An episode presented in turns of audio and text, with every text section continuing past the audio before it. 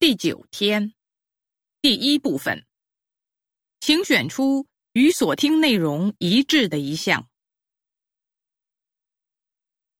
一，近来围绕公寓和住宅的购买合同发生了不少法律纠纷。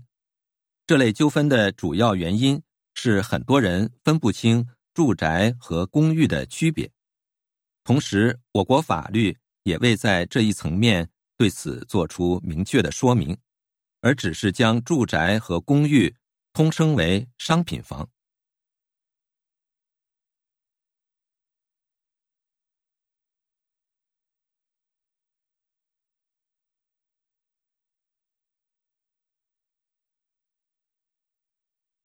二，每个人都渴望生活能多一点温馨，内心能多一份安宁。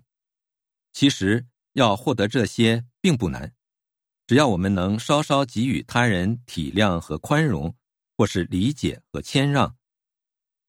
很多时候，我们过分强调自己的主张，互不相让，最终一无所获。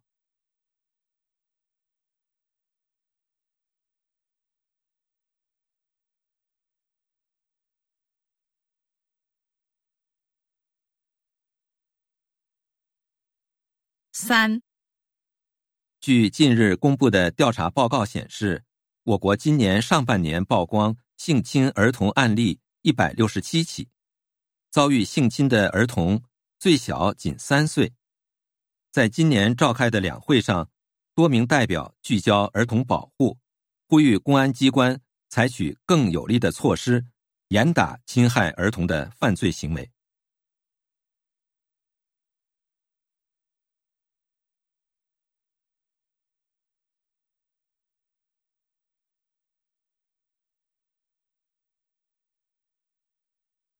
四，中国有三亿多吸烟者，占全世界吸烟者总数的近三分之一。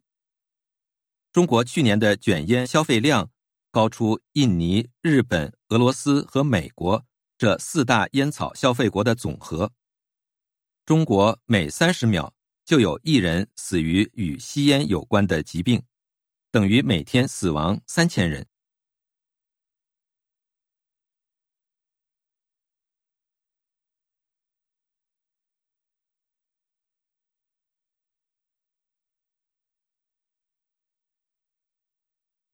五，安详是汉语中的一个形容词，安是安定的安，详是详细的详，限于用来形容人的表情和状态，指一个人从容不迫、安静祥和，是褒义词。比如，此刻他安详的躺在树下。